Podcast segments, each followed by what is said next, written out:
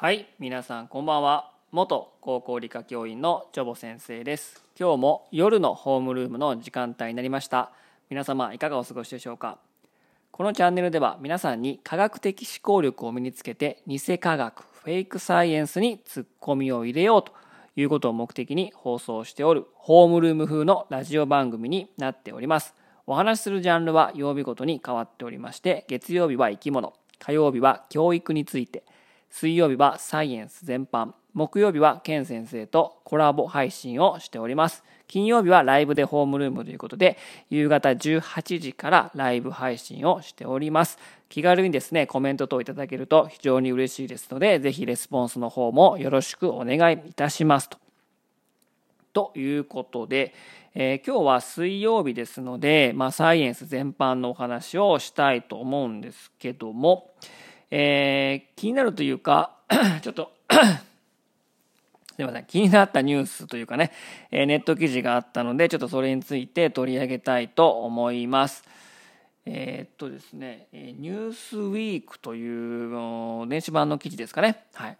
えー、米国で、アメリカですね。アメリカで進化論支持派がようやく過半数となる。では、日本やドイツはという記事を読んだんですけども、えー、これ何かと言いますとですね、えー、まあ我々ね、人間っていうものは、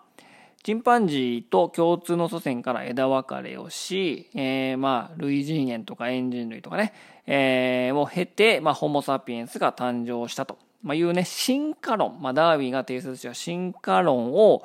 まあうん中学高校のね、まあ、理科を受けた人はまあそれはまあ、うん、事実だよねと。いうことをま受け取ってきたわけなんですけども、え、この、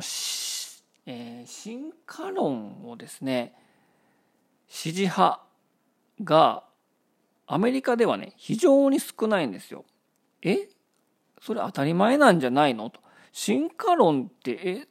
え違うの？みたいな共通の祖先ね、えー、まあ究極の祖先はバクテリアですけども、まあ、微生物ですけども、まあ、そうじゃないよねというのがあるんですね。アメリカの場合は。まあ、あの旧約聖書の創世記に記された神による天地創造により宇宙や生命が誕生した。要は神様がいて神様が何もかもが作ったんだよと。そういうのをね創造論って言うんですけど、まあ、創造論。いや神が人間も作ったし鳥とかね昆虫とかこんなデザインされた植物であったり動物であったりものをそんな微生物からそんな姿にもなるわけがない。神様が作ったんだというね、創造論者というのがね、えいるわけなんですね。そういうのはキリスト教原理主義者とか、宗教的原理主義というふうに言いますけども、もうその聖書の通りに世界は動いているんだよというのがね、まあ宗教の対立といいますかね、そういうのを信じている方が多いてですね、2005年のアンケートの段階では進化論支持派っていうのは40%にとどまってたんですね。でも、えーと、2020年以降、まあ、支持派が増えて2016年には過半数を占めるようになりと、えー、2019年、まあ、最新のデータで2019年なんですからその時点で54%ということでようやくあの過半数を超えてきたということなんですね。でアメリカっていう国はですねもう科学技術というかねそういうテクノロジーの分野で非常にもう世界を先行してるしもう引っ張ってきてるんですけどもちょっとまあ面白い国でですね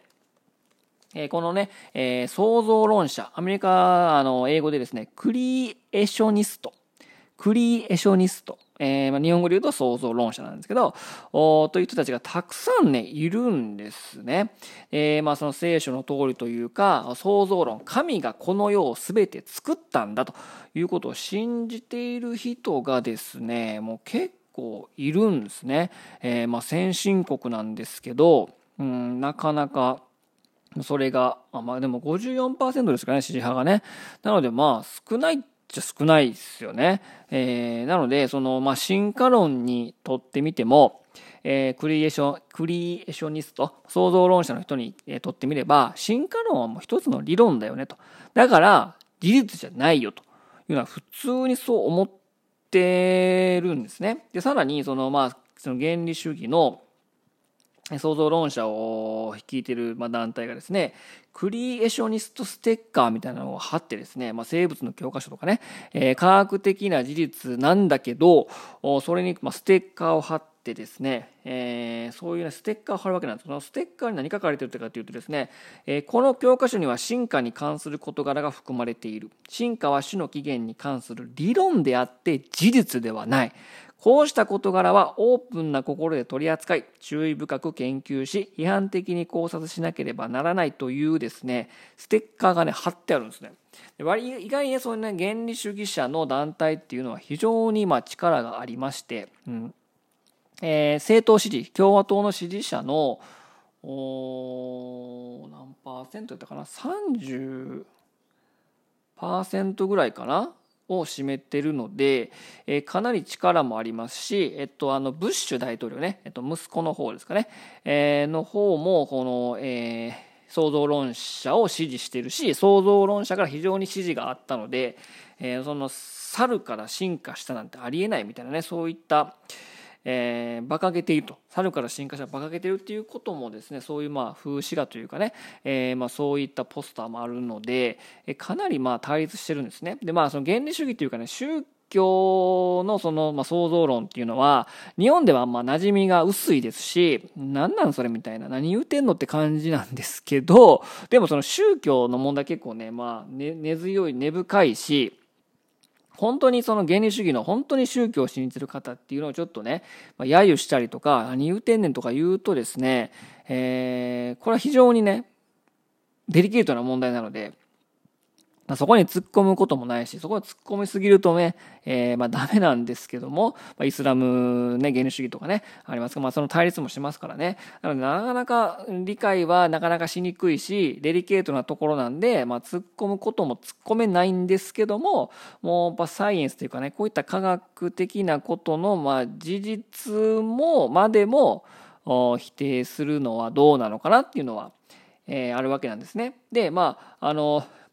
アメリカですね、最近ですね、学位取得者、大学に行って学位を取得するのが、1988年から2018年でほぼ2倍となっているんですね。まあ、そういった影響もあってですね、やっぱり科学っていうものは、まあ、理論ではなくね、進化論は、えー、まあ事実だよねというふうに考えるアメリカ人が増えてきてると。ね。でさらに、まあ、日本とかドイツとか他の諸外国どうなのっていう感じですけども進化論を支持する割合は英国イギリスで73%ドイツで81%カナダで77%日本88%ということで今挙げた